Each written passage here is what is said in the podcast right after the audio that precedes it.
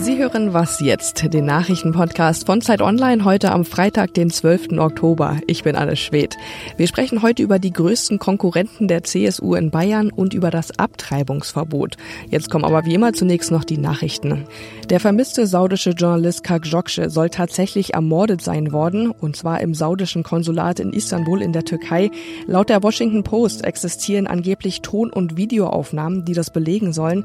Das Blatt beruft sich dabei auf Informationen türkischer und amerikanischer Offizieller. Der Journalist lebte im Exil in den USA und hat häufig sehr kritisch über seine eigene Regierung berichtet. Anfang des Monats war er dann ins saudische Konsulat nach Istanbul gegangen, um dort Papiere für die Hochzeit mit seiner türkischen Verlobten abzuholen. Seitdem wurde er vermisst. Die europäischen Innenminister treffen sich heute in Luxemburg. Dabei wollen sie darüber sprechen, wie man die EU-Außengrenzen besser schützen kann. Die EU-Kommission will, dass die EU-Grenzschutzagentur Frontex mehr Mitarbeiter bekommt die dann auch mehr Befugnisse haben. Einige Länder wie Italien oder Griechenland fürchten allerdings, dass sie dadurch nichts mehr zu sagen haben und ihre Souveränität eingeschränkt wird. Außerdem wollen die Innenminister beraten, wie man abgelehnte Asylbewerber schneller abschieben kann. Insgesamt sind dieses Jahr aber schon weitaus weniger Flüchtlinge in die EU gekommen als noch im vergangenen Jahr. Redaktionsschluss für diesen Podcast ist 5 Uhr. Hallo, hier ist Fabian Scheler. Ich wünsche Ihnen einen schönen guten Tag. Aufmerksame Hörerinnen und Hörer wissen es. Gestern sprachen wir vor der Landtagswahl in Bayern über die Ratlosigkeit der CSU angesichts der Umfragen.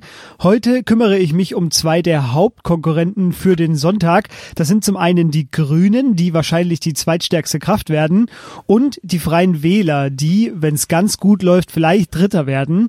Mein Kollege Ferdinand Otto aus dem Politikressort, der ist schon in Bayern unterwegs und beobachtet nicht nur die CSU, sondern auch diese beiden Parteien. Hallo Ferdinand. Hallo. Ferdinand, glaubt man den Umfragen verliert die CSU ja seit Monaten Wähler. Viele wenden sich zu den Grünen. Müsstest du zwei Gründe für den Aufstieg der Grünen nennen? Welche wären das denn? Also das eine ist natürlich ganz zuerst mal die eklatante Schwäche der SPD. Die ist äh, abgestürzt ähm, auf ja gerade noch mal zweistellig, also liegt in Umfragen immer so bei 10, 11, 12 Prozent. Das ist ein Desaster für die Genossen. Da ziehen die Grünen natürlich einfach ganz viele Stimmen ab. Und äh, das gelingt ihnen zweitens, würde ich sagen, weil die Grünen ähm, bei ganz vielen Themen, die derzeit sehr, sehr wichtig sind in der öffentlichen Debatte, unglaublich geradlinig sind. Ja, da gab es also keine, keine populistische Versuchung bei Themen wie Europa, bei Umweltschutz, bei Asyl, Grenzfragen etc. Also da weiß man einfach, ähm, sage ich mal, wirklich, wofür die Grünen stehen. Und ähm, das, glaube ich, war, war ihre ganz, ganz große Stärke. Sind denn die Grünen dann bald Regierungs- oder Oppositionspartei?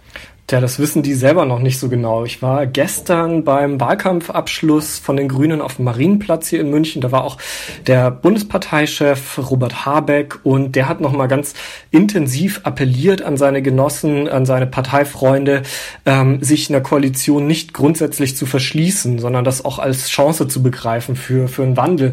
Und das kam ganz gut an an der Basis, hatte ich das Gefühl. Ähm, jetzt muss man sagen, wahrscheinlich die einzig mögliche Variante, dass die Grünen mitregieren, ist es, äh, mit der CSU zusammen zu regieren. Und ähm, die beiden Parteien trennen aber einfach Welten. Also bei nahezu jedem größeren politischen Thema ähm, ist, sind die Grünen die Antagonisten der CSU. Und das wäre sicher keine leichte Regierungsbildung. Und ich glaube, wenn es irgendwie die Chance gibt für Markus Söder, den Grünen aus dem Weg zu gehen in eine Koalitionsverhandlung, wenn es rechnerisch irgendwie reicht, nicht mit den Grünen zu koalieren, ähm, dann wird er auf jeden Fall das versuchen, diese Option zu ziehen. Also ähm, ja, kann aber natürlich sein, dass das das am Ende so knapp ausgeht, dass die einzig rechnerische Möglichkeit das ist, eine, eine Koalition, eine große Koalition, eine schwarz-grüne zu machen, ähm, dann werden die das auch irgendwie hinkriegen. Am Tag vor den Grünen haben die Freien Wähler auch auf dem Marienplatz ihren Wahlkampfabschluss ja, gefeiert, sage ich mal. Du hast das auch beobachtet. Dein Fazit war dann, die Freien Wähler stehen für einen pragmatischen Stimmungspopulismus. Das müsste ja der CSU gefallen, oder nicht? Reicht das denn da für eine Regierungskoalition? Das könnte laut Umfragen knapp nicht reichen, aber man weiß, da ist bei Umfragen immer auch so eine Fehlertoleranz.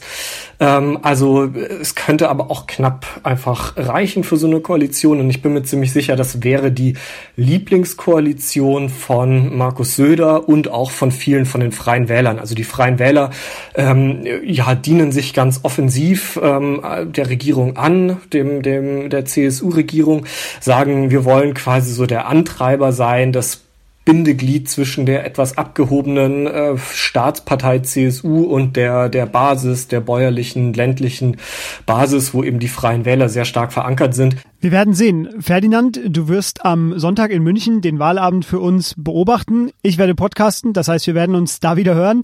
Bis dahin aber noch schön aufmerksam das Geschehen beobachten. Danke dir erstmal. Bis dahin, Wiederschauen.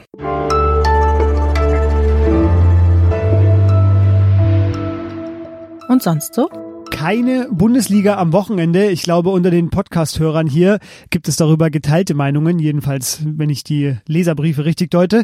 Dafür spielt aber die Nationalmannschaft in der Nations League. Für meinen Kollegen Olli Fritsch aus dem Sportressort hat sich so eine schöne Reise ergeben. Ein bisschen neidisch bin ich auf ihn, denn am Samstag wird er aus Amsterdam berichten. Deutschland trifft dort auf die Niederlande, ein Klassiker. Und am Dienstag wartet in Paris der Weltmeister aus Frankreich. Es gibt schlimmere Dienstreisen, denke ich.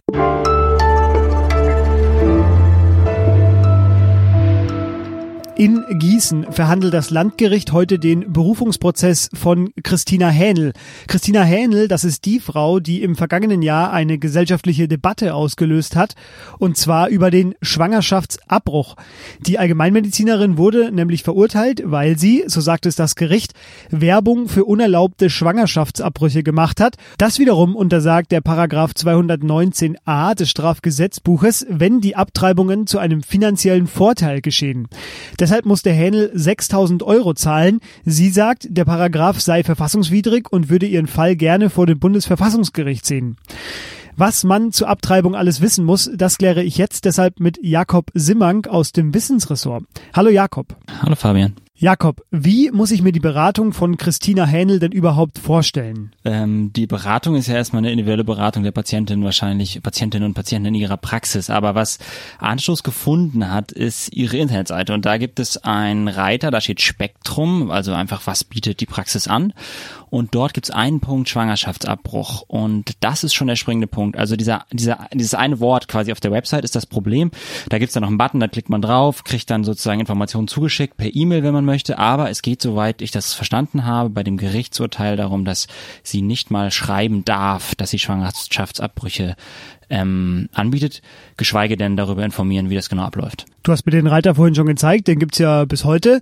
Ähm, nun sagst du, wenn die Frau Hähnel nicht informieren darf, dann mache ich es halt. Äh, das wird in einem Text heute von dir auch auf Zeit Online zu lesen sein. Warum? Weil ich glaube, dass jede Frau, die in dieser Situation ist, ähm, das ist ja erstmal eine Extremsituation, weil es eine ungewollte Schwangerschaft gibt, ähm, einfach das Recht hat auf eine gute Information. Und ähm, die so gute Information liegt quasi am Grunde jeder guten Entscheidung. Und deshalb fand, finde ich das einfach ein wichtiges Zeichen zu sagen, wir informieren und es muss diese Information geben. Und ähm, deswegen haben wir darüber geschrieben. Nun behandelt dein Text das äh, sehr ausführlich. Kannst du denn einen ganz kurzen Überblick über die beiden Verfahren zum Schwangerschaftsabbruch geben?